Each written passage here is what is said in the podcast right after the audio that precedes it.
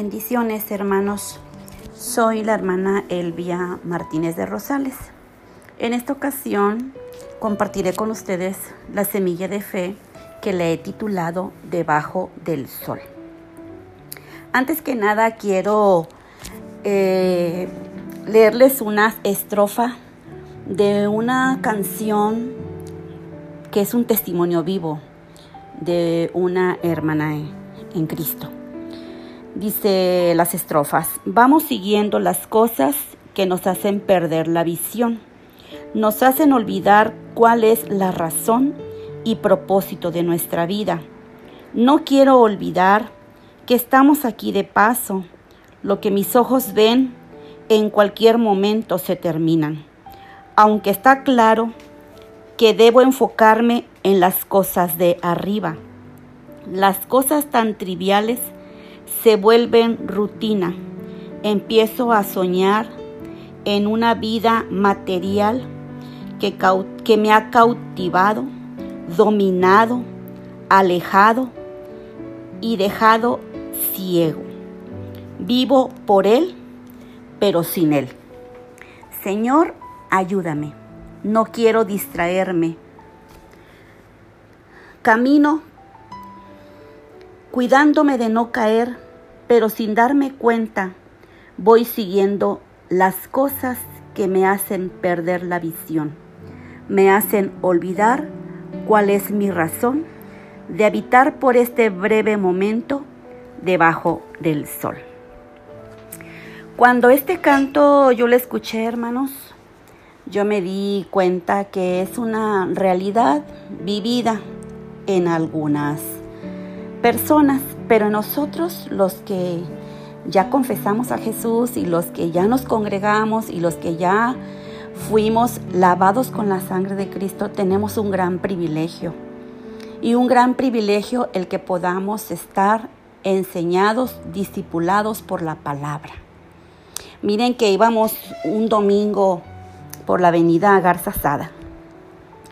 Y por primera vez en muchos meses vi un cortejo fúnebre donde iba la carroza y como unos 15, 20 autos tras la carroza. Hacía tantos meses que yo no veía un cortejo fúnebre por la pandemia, pero me sentí tan privilegiada que nosotros íbamos al, a la reunión presencial.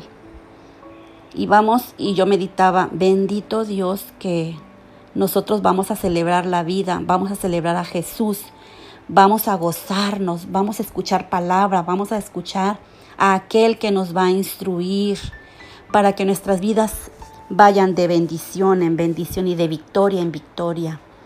Esa persona que va en la carroza, Dios le haya dado la oportunidad de verdad de estar bien y de estar en un lugar donde pueda estarle alabando, porque cuando sus ojos cierran, ¿verdad? Él pasa a otro, a otro estilo de vida. Pero nosotros que aún tenemos nuestros ojos para abiertos para poder ver todas las bendiciones en nuestro trabajo, en nuestra familia, en el tiempo que tenemos la oportunidad de estar congregados y siendo enseñados, pues verdaderamente que somos privilegiados, hermanos.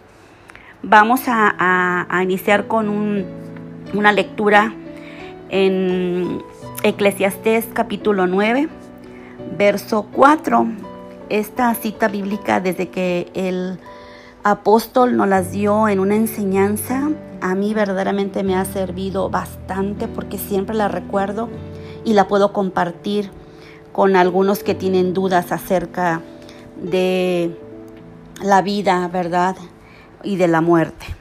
Dice la palabra Eclesiastés 9:4. Vamos a leer hasta el verso 8. Dice, hay, aún hay esperanza para todo aquel que está entre los vivos, porque mejor es perro vivo que león muerto.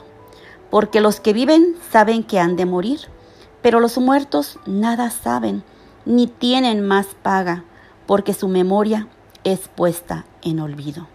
También su amor y su odio y su envidia fenecieron ya, y nunca más tendrán parte en todo lo que se hace debajo del sol. Anda y come tu pan con gozo y bebe tu vino con alegre corazón, porque tus obras ya son agradables a Dios. En todo tiempo sean blancos tus vestidos y nunca falte ungüento sobre tu cabeza. En todo tiempo nos indica la palabra que sean blancos nuestros vestidos. ¿Y cómo podemos mantener nuestras vestiduras blancas? ¿Y cómo podemos mantenerse siendo motivados en la palabra para poder acudir al lugar correcto, para poder escuchar verdaderamente los que nos trae bendición?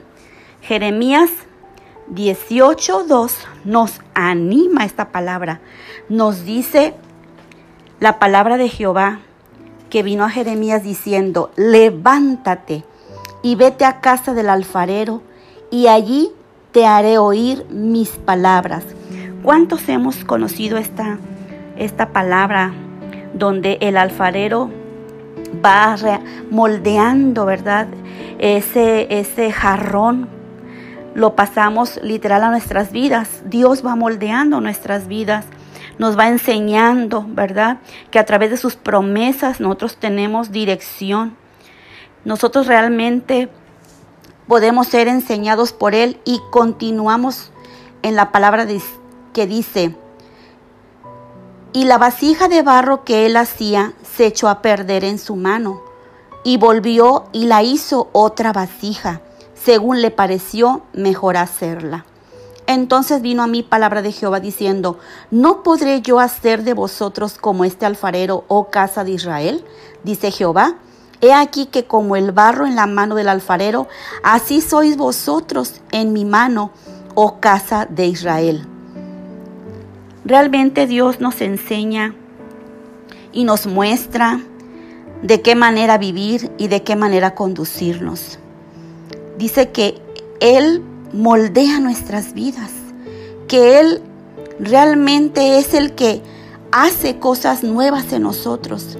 Muchas veces nosotros no podemos cambiar nuestros procederes, ¿verdad? Nuestras conductas, nuestras actitudes por nuestras propias fuerzas. Pero en la palabra somos como un reflejo, como un espejo, ¿verdad? Que nos dice de qué manera nosotros debemos de conducirnos. Nosotros queremos tener vidas bendecidas, y tenemos un gran ejemplo, ¿verdad? En donde en Mateo 5, cuando buscamos la bendición, tenemos respuesta en nuestro diario de vivir de acuerdo a cada circunstancia. Mateo 5, del 1 al 12, realmente son todas las bienaventuranzas que el Señor desea para nuestras vidas. Realmente es una bendición poder leerlas desde el que empieza el capítulo 5, desde el verso 1 hasta el verso 11, donde nos habla de las bienaventuranzas. En cada circunstancia, la palabra nos enseña que hay una, una, recompensa en la actitud de cada uno de nosotros. La palabra nos habla y nos enseña y nos instruye.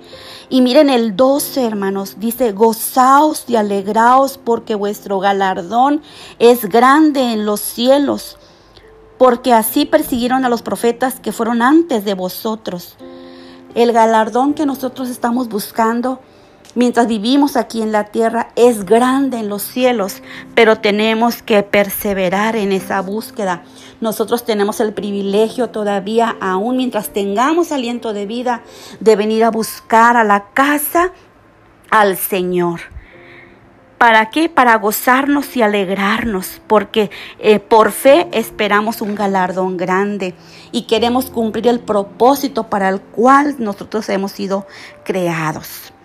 La palabra también nos dice en Hebreos 10:25 que no debemos de dejar de congregarnos como algunos tienen por costumbre, sino que exhortándonos y tanto más cuando veis que aquel día se acerca. Realmente es impresionante, ¿verdad? Lo que nosotros podemos aprender en la palabra, pero ¿cómo lo vamos a aprender? Lo vamos a aprender congregándonos, vamos a aprender, ¿verdad? Exhortándonos, motivándonos unos a los otros. Estas semillas de fe realmente son para que sean sembradas en nuestro corazón y para que causen un efecto en nuestras vidas para que nosotros seamos bendecidos. En Hebreos 10, del verso 35 al 37, dice, no perdáis pues vuestra confianza, que tiene grande galardón, porque os es necesario la paciencia para que habiendo hecho la voluntad de Dios, obtengáis la promesa, porque aún un poquito y el que ha de venir vendrá y no tardará. Amén. Realmente la palabra nos enseña, nos instruye, nos alienta, nos lleva a conocer que realmente tiene sentido nuestra vida cuando nosotros cumplimos ese propósito, cuando nosotros somos instruidos y nos dejamos llevar por el Espíritu de Dios para tener una conexión con el Señor. Nuestra alma necesita cada día más el Dios de nuestra salvación. Y necesitamos crecer en fe, porque la palabra nos dice, mas el justo por la fe vivirá. Y si retrocediere, no agradará a mi alma. Y en nuestra alma, hermanos, está la razón, está la mente, están las emociones, están los sentimientos, está la voluntad. Si retrocediere todo, todo ello, ¿verdad? Habría un caos en nuestra vida. Pero tenemos una gran bendición, que somos hijos de Dios y que Dios tiene cuidado de nosotros. Tenemos la gran bendición en Romanos 10, 17, que nos dice así que la fe es por el oír y el oír por la palabra de Dios. Hermanos, esta semilla de fe es para que cada día nosotros no olvidemos que estamos aquí de paso que como decía la letra de este canto, ¿verdad? Que estamos aquí de paso y lo que mis ojos ven en cualquier momento se terminará. Pero tenemos el gran privilegio de tener a Jesús en nuestras vidas y que solamente tendremos contentamiento cuando hayamos hecho la voluntad del Señor, cuando hayamos realmente llevado a cabo el propósito por el cual estamos aquí en la tierra. Mi deseo, mi anhelo es estar juntamente con todos, gozando de las bendiciones de Dios aquí en la tierra, pero también allá en el cielo. Así es que Dios primero obrará en nosotros y después a través de nosotros. Sigámonos llenando de su palabra y sigamos congregándonos y sigamos motivándonos para recibir cada día del pan que Dios nos da y del agua que jamás nos llevará a tener a volver sed, porque su palabra es vida, su palabra es verdad. Hermanos, bendiciones y gracias por escuchar esta semilla de fe. Dios les bendiga.